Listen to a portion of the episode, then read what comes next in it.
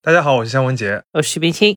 最近呢，时不时看到新闻，就是说中国的电热毯在欧洲热销了，然后中国的工厂们都来不及生产，而且这些新闻里边还会罗列不少的数据，比如说七月份的中国出口欧洲的电热毯同比增长了百分之七十等等的。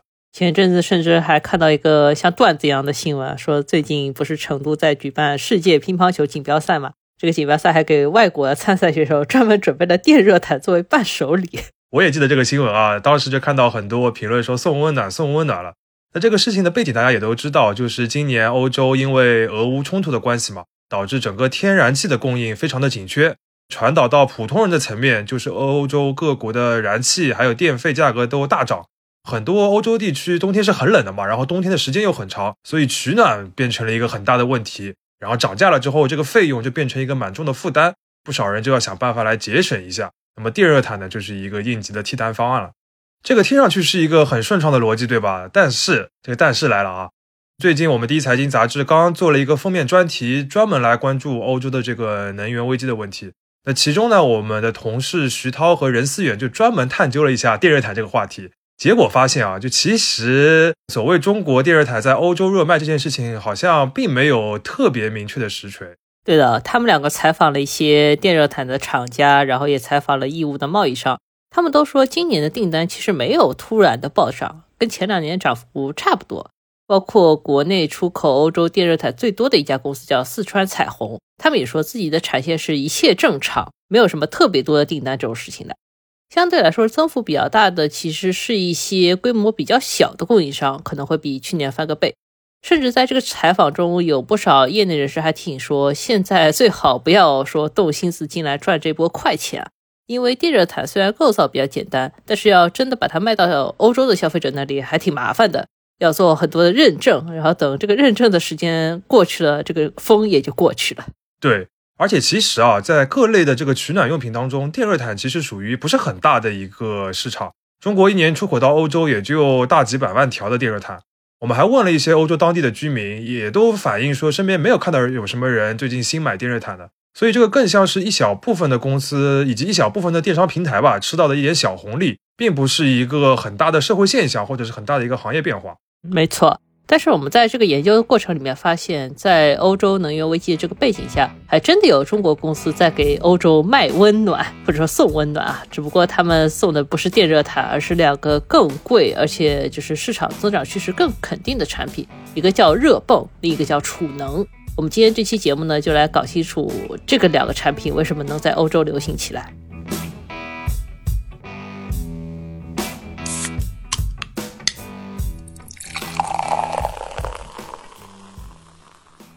这里是商业就是这样，那我们就先来讲一下热泵吧。嗯，夏老师，你要么先解释一下热泵到底是什么吧？就是热我也知道，泵呢也有一点概念，但是这两个字连在一起就想象不出来是个什么东西啊。有道理啊，就先需要介绍一下产品是什么。其实说它的功能就很清楚了，就是在家庭的场景里边，热泵呢是用来取代锅炉的。锅炉其实是欧洲家庭冬季取暖的一个主要工具啊。就它既能够提供热水，然后也能给室内取暖。如果是在国内的话，家里边装地暖的朋友们肯定对这种一体式的锅炉比较熟悉了。嗯，如果是什么秦岭淮河以北的朋友，可能反而不熟悉，因为他们这个室内供暖是集中供暖嘛。对，其实锅炉是在供暖公司里面，是那种很大很大的锅炉。对对对，那欧洲的话，其实集中供暖也有，分散供暖也有，后者呢比较多一点。而热泵呢，它其实这个作用就和锅炉类似啊，它也可以提供热水，然后提供室内的取暖。但区别在于，锅炉主要就是烧天然气的，它是通过这个燃烧天然气产生的这个热能把这个水变热。而热泵呢，它是用电的，它主要是利用一个叫做逆卡诺循环的一个原理，把室外的这个空气的热能啊转移到室内里边来。出现了逆卡诺循环这种大学物理热力学部分前几节课会出现的专有名词，但是我已经。不记得这个东西该怎么解释了啊！岳老师还是知道这个名词的，就我第一次看到的时候都不知道应该怎么念。但是我后来查了一下，其实大致是和空调比较类似的原理。对对对对对。但是这个具体解释起来真的很复杂，我们要不就直接说这个使用端的结论啊，就是它花一份的这个电能，能给室内带来三到四份的这个热能。当然啊，这边也要说明一下，就是这里说的热泵主要是空气源热泵，就是它是把空气中的热能带进来的。因为除此之外，还有像地热能或者水热能这样的热泵。而说到锅炉的话，它燃烧这个天然气总归会有一个能量损耗的，一份这个天然气能量可能只能转化个七成八成到室内这个热能。啊，总而言之，热泵就是一个可以高效的给房间里面供暖的机器了。没错。啊，那这么好的东西为什么没有普及起来呢？这个国内也没有听说谁用过。这个南方朋友难道不需要装一个吗？呃，因为热泵有一个蛮大的缺点，就是贵。国内的话，一套家用的这个空气源热泵经常要两三万元人民币。那在欧洲就更贵了，因为欧洲还有一个安装的人工费用非常的高。再和这个设备加在一起的话，一套就是比如说百来平的这个公寓的热泵，可能要七八千欧元。嗯，确实哦，欧洲经常是你装个设备所需要花的这个人工费比设备本身还要高，所以很多人都是自己在装。对的，那这个高昂的价格呢，其实就限制了热泵的普及。说到这个的话，就要涉及到一个很基本的商业逻辑啊，就是绝大多数的消费者他们还是很实际的，他们考虑的不是节约能源，而是节约钱。那对于这类这种节能减排的产品的话，一个重要的衡量指标就是回本的时间。就是我买了这样一个设备，它节省下来的能源的费用要攒多少时间才能够覆盖到前期投入的成本？如果这个回本的时间太长的话，那它就很难在消费者当中普及了。这个其实就是很多环保产品的普遍困境啊，像电动车早期其实也是这个问题。是的，那我们再把这个回本时间拆开来看的话，它主要就是受三个变量的影响，一个就是前期的投入，就是这个设备安装的钱。第二个的话就是节能的效率，就是它到底能省多少的这个能源。第三个的话就是能源的价格，这个应该很好理解啊。那么在热泵这个上面呢，它的节能效率是非常好的，像我们刚才讲，它一份能源可以变成三到四份的热能。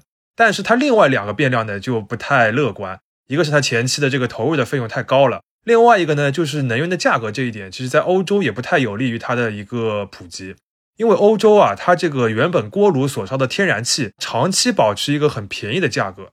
直到二零二一年之前呢，长期都稳定在零点零六到零点零七欧元每千瓦时，真的是非常便宜的。那就等于我如果烧锅炉来取暖的话，这个取暖的费用不是很高，而电价呢相对要更贵一点，大约是零点二欧元每千瓦时。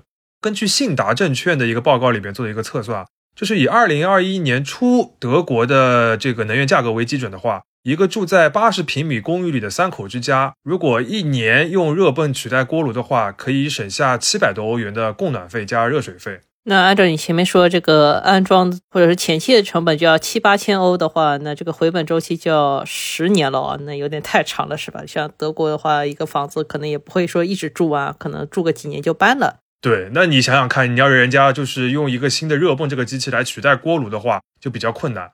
所以热泵在二零二一年之前呢，一直在欧洲也不是太热门，每年在欧盟以内也就卖个一百多万套，销售额呢也只有锅炉的十分之一。但是从今年开始啊，情况就发生了很大的变化，就是我们前面讲到的两个不利的变量都发生了巨变。首先就是能源价格暴涨了，天然气在欧洲的价格在很多国家是一度涨了几倍的，那平均下来至少也翻了个倍。而电的价格呢，虽然也涨了不少，但是幅度呢还是稍低于天然气的。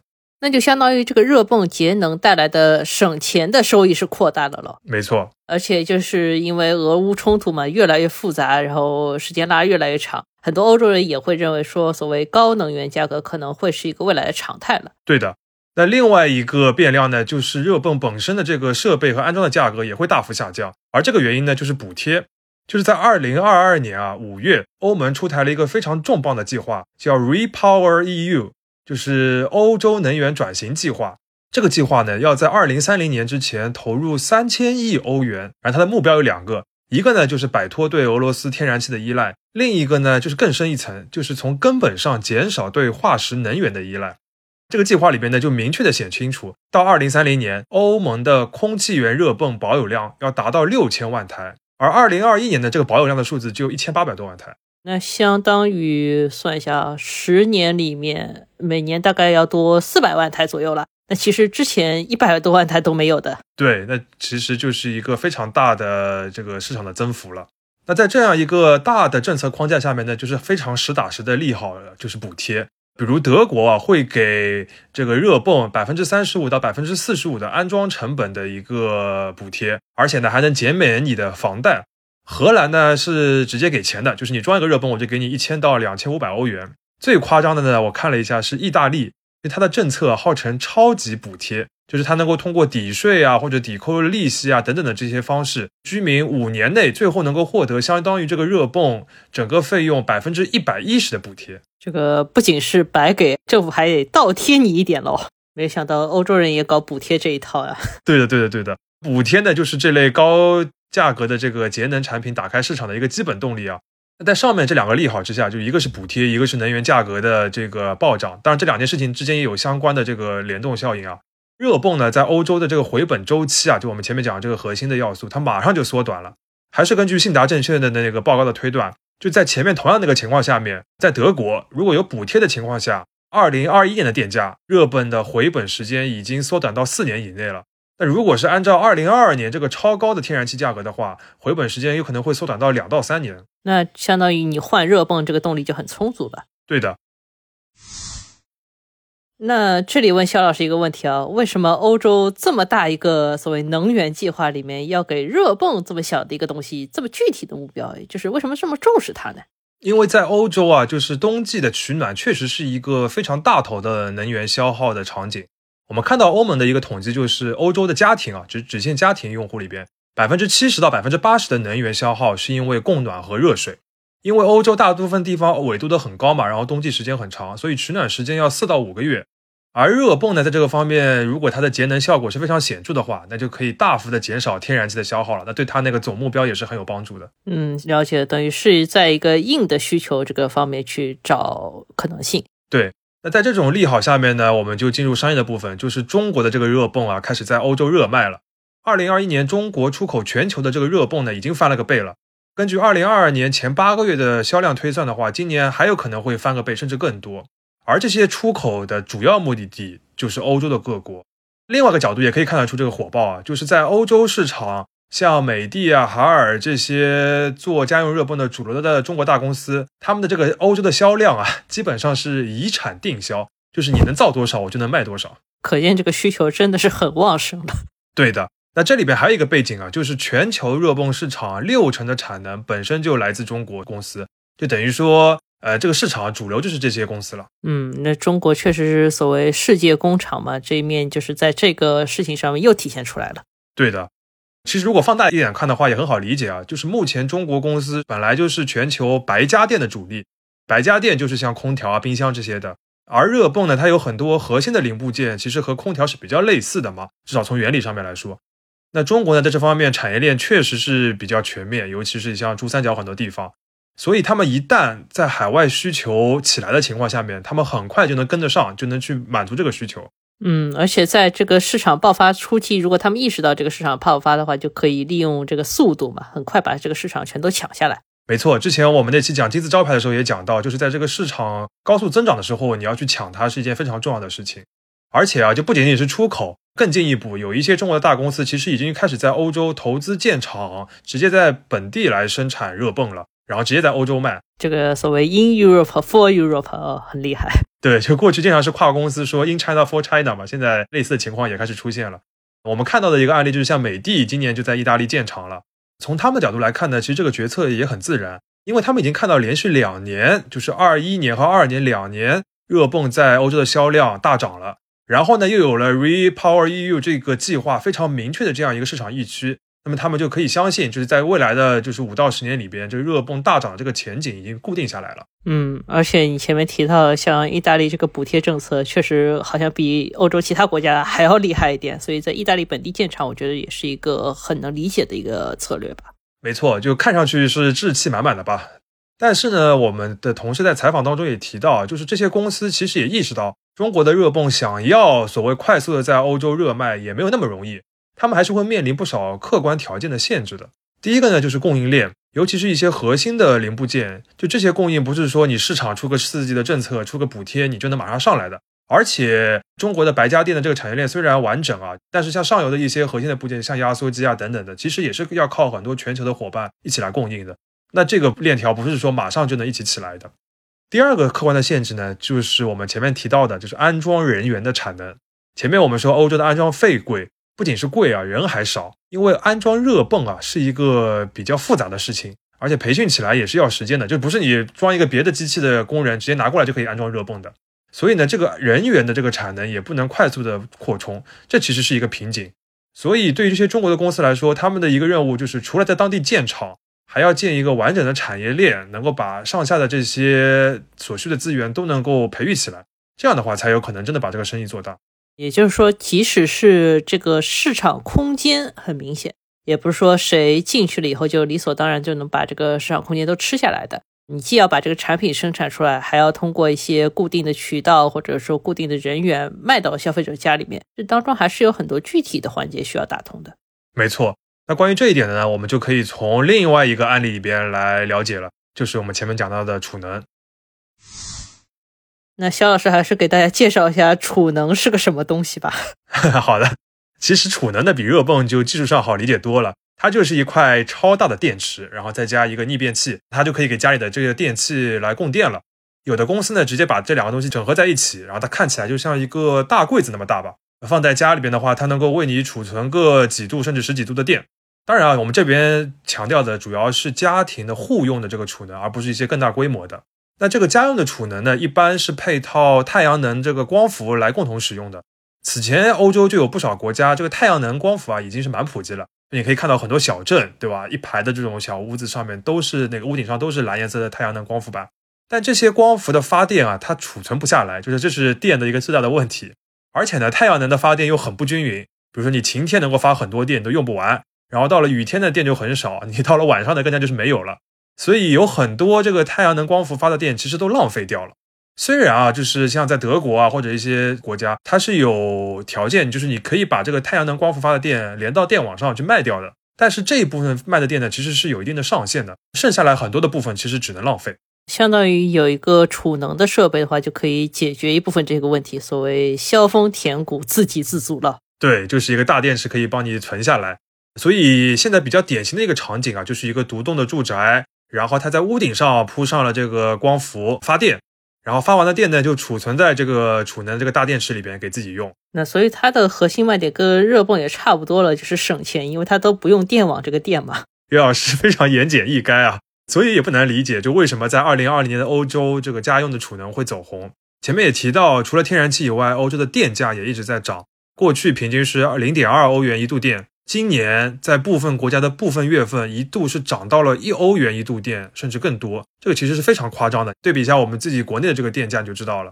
所以对很多居民来说，省电变成了一件非常重要的事情。你看，我们中国居民连这个阶梯电价都要研究的这么清楚，波峰波谷天天在那里研究。我觉得这欧洲人也是一样的。那就说回来了，这个储能系统它的回本周期又是什么样的呢？于老师是连续提了非常要害的这个钱的问题啊。以二零二一年德国市场为例的话，如果你只装太阳能的光伏，就是你一直在浪费电的话，那么这个太阳能光伏这个设备的回本周期大概是七年左右。但是如果你配合装一个储能的系统，虽然你前期的这个投入变多了，但是回本的时间可以缩短到五年左右。别忘了，这还是二零二一年的电价。如果用二零二二年的话，就更难说了。那这么说的话，如果一个德国家庭又装了热泵，又装了光伏，还装了储能系统，那岂不是省上加省？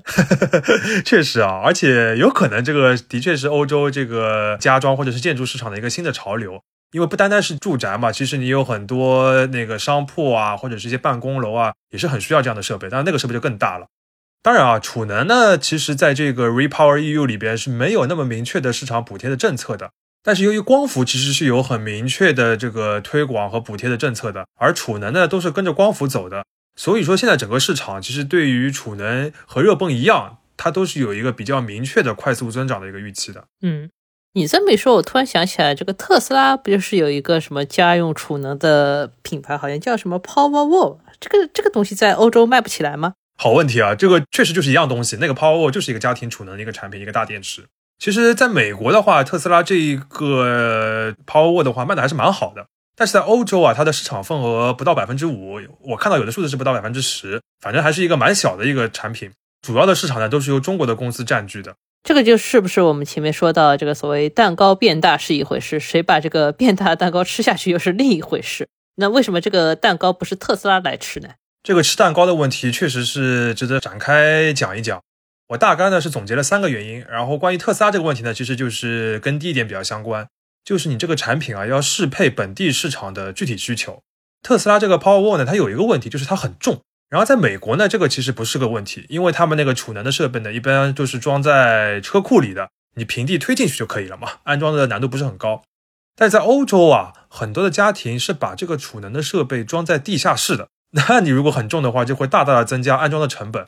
我看到有的案例是说，如果你非常非常重的东西要吊进去的话，你是要用到一些吊机的，那你这个就花的这个功夫和这个钱动静就很大了。那又是安装成本这个问题啊，欧洲真的人力好贵哦。对，那么中国产品有什么有什么特点吗？在这个事情上，确实，那特斯拉呢，有可能就是有点这种 design for California 这种感觉，就是它这个东西特别适合美国的这种家庭的需求，而中国的产品呢，就相对它做的比较轻、比较小，然后或者是做的比较整合一点，就是你比较好去安装，甚至呢，他们有意的是为欧洲家庭做了一些调整的，包括在用的材料啊，包括在价格上面，这样的话，它在本地化上面的优势呢就会比较大一点。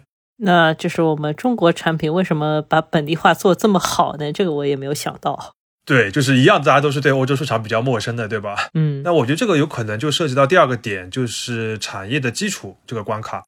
因为这个储能的大电池啊，本质上就和现在我们电动车上看到的那个锂电池是一回事情。而中国的锂电池产业现在已经是非常成熟了。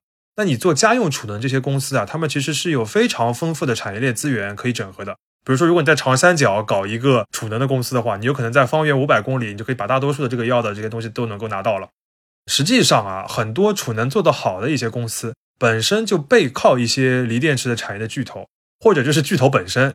比如像比亚迪，它跟特斯拉一样的，它也会自己做一个家庭储能的产品，还做一些比较大的商用的工业用的一些储能。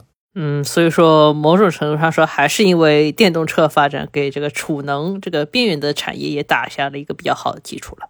我觉得真的是有这个关系的。正是因为这十几年这个汽车动力电池的发展，才使得锂电池它在性能啊、安全性啊这些方面都大幅的提升，然后成本又大幅的下降。当然最近是涨了不少啊，这才使得用一个大电池来储存太阳能这样一个商业模式是能够走得通的。不然你过去啊，这个电池非常非常贵的情况下，你用这个电池去储能的话，这个回本周期有可能要十几二十年，这个电池都报废了，你都回不了本。当然了，不是说躺在产业链的基础上面就一定能够躺赢。其实储能本身的系统整合也有不少的技术难点，你要让它的性能不断的提升，然后使用体验更符合家庭的需求，其实也是要花不少心思的。总而言之，就是我们中国公司因为有这个技术的基础嘛，所以说包括迭代速度也会更快一些，可能在这个事情上就先进一点。对，迭代速度确实是比较快一点。他们有可能对方提了个需求之后，一年然后半年就可以出产品，然后有工程师在那边可以直接对接啊，等等的，这些其实都是大家可以想象的那种中国公司在海外做生意会比较擅长的一些方面。那这就是第二点。第三点呢，我觉得也是一个重要的一个关卡，就是销售渠道。储能的这个系统啊，你看上去是卖给个人家庭用户的，但它其实是一个 to B 端的生意，就是这些系统啊，它是卖给光伏的安装公司的。然后那些消费者呢，我们是打电话或者是网上订购，呃，问这些安装公司买了一整套的设备，然后请你来装上来的。嗯，那所以说这个储能系统的目标就是要打入这些安装公司的产品名录里面才行的。对的，那这个门槛其实就提得很高了，对吧？就不是说你上门去推销这种可以的。你得有门路，对吧？你要知道哪些安装公司在当地做的比较好，不然你销售人员都不知道怎么来开拓市场。像我们的同事张瑞杰前一段时间就采访了一家叫麦田能源的公司，他就是在欧洲来做家用储能的，他就格外提到了这样一个销售渠道的关卡。像他们这家公司啊，原本是做光伏的，就是做那个光伏的板的，所以呢，他们就解决第一个问题，就是它是有光伏安装公司的门路的。但是他们还是有问题的，就是如果你突然跟人家说，我现在不仅卖这个光伏的板，我还开始卖储能的设备了，人家那些安装公司还是会犯嘀咕的。因为毕竟这个光伏和储能虽然是组合在一起用的，但它系统上完全是两个东西嘛。对啊。然后呢，这个时候他们麦田的销售人员一般就会搬出自己公司的一个重要的股东，就是青山集团。哦，就是那个原来做电池原料的那个大的公司，前一段时间还蛮热的。对对对，就是它是全球号称最大的不锈钢和镍的生产商。然后镍呢，就是这个电池正极材料里边非常重要的一个元素。那个时候不是闹过所谓的妖镍风波嘛？啊，当然这个先不说啊，这个青山集团也是个世界五百强，总归是个行业巨头了。那如果你把这个名号打出来的话，那些光伏的安装公司人家就比较买账了。你做储能系统至少不会是草台，对吧？里面电池不会是乱七八糟的这些电芯。那一般来说呢，就可以进入这个采购的名单了。然后逐渐呢，在消费者端有了一些正向的反馈之后，这个市场能够逐渐的打开来。所以说，还是要所谓背靠大树，或者你自己本身就是一棵大树，它除了能给你提供一些供应链优势以外，还能给你做品牌的背书。对，即使是 B 端也是需要品牌背书的。当然啊，这里还是要说明一下，就是我们今天谈的储能，仅限于欧洲的家用储能的这样一个场景。其实储能本身是一个非常非常庞大的市场，你在发电厂、你在电网端都是有非常大规模的应用的。而往小了说的呢，像那种一个小箱子一样可以随身携带的那种微型储能的设备，其实现在市场也非常的大，因为它是满足户外啊、应急这些需求的。其实，在美国和欧洲同样卖的非常好。而从技术的角度来看的话，储能的这一个技术方法也不单单是用锂电池这一种，你可以用水储能，可以用氢来储能等等的。那随着以后清洁的电能越来越普及，其实这个市场是非常非常大的。我们以后有机会再展开。简单总结一下，今天我们用热泵和储能这两个产品在欧洲市场的流行，来大致介绍一下一个节能环保的产品在什么样的情况下才能打开市场，而且在蛋糕已经变大的过程中要如何抢占先机。在这两个案例里面，像中国的公司表现其实都不错。对的，我最后还有一个疑问，就是这些产品在欧洲卖的这么好，为什么我们中国本地的市场都没有听说过呢？都没什么声响呢？好问题啊，这其实还是和我们今天讲的一个最基本的逻辑相关的，就是节能环保的产品，它必须要有经济效益才能卖得动。而中国市场现在情况就是，能源价格，尤其是居民的电价，还有燃气的这个价格，在全球水平来看都是比较低的。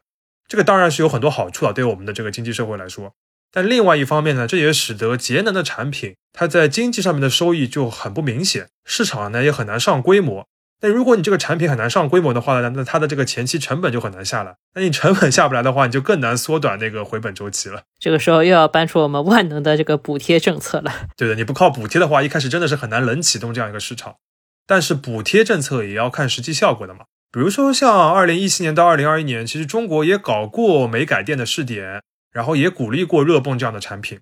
但是实际效果呢，有可能没有那么普及，因为你看到在欧洲的话，其实就是你要有非常大力度的补贴，才有可能能够激活这个市场的。在中国呢，呃，一方面你这个家庭自主的去取暖这件事情本身就相对比较少一些，另外一方面又有这样一个补贴的这个金额的限制，其实就很难启动起来。包括储能其实也是一样啊，你在电价比较低，而且电价的波动不是那么灵活，也不是那么大的情况下面，你这个光伏加储能的省电优势。对于一般的居民来说就很微弱了。那你能大规模应用的呢？其实我们看到比较多的还是在工商业里边了。嗯，理解。所以说，可能长时间来看，它还是一个所谓中国产欧洲用的一个情况。对，其实这种生产地和需求市场分开的情况呢，在不少行业都很普遍。这也是所谓国际化的或者是全球化的一个重要的价值。合理的分工对于各方来说都应该是有利的，在这个冬天尤其如此。商业就是这样。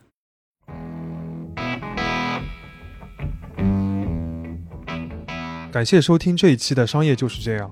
你可以在苹果播客、小宇宙、喜马拉雅、网易云音乐、QQ 音乐、荔枝等平台收听我们的节目。微信公众号“第一财经 eMagazine” 也会推送每期节目的内容。如果喜欢我们，欢迎你在苹果播客给我们五星好评，并期待你在各个平台与我们交流。尤其欢迎分享你感兴趣的话题。下期见。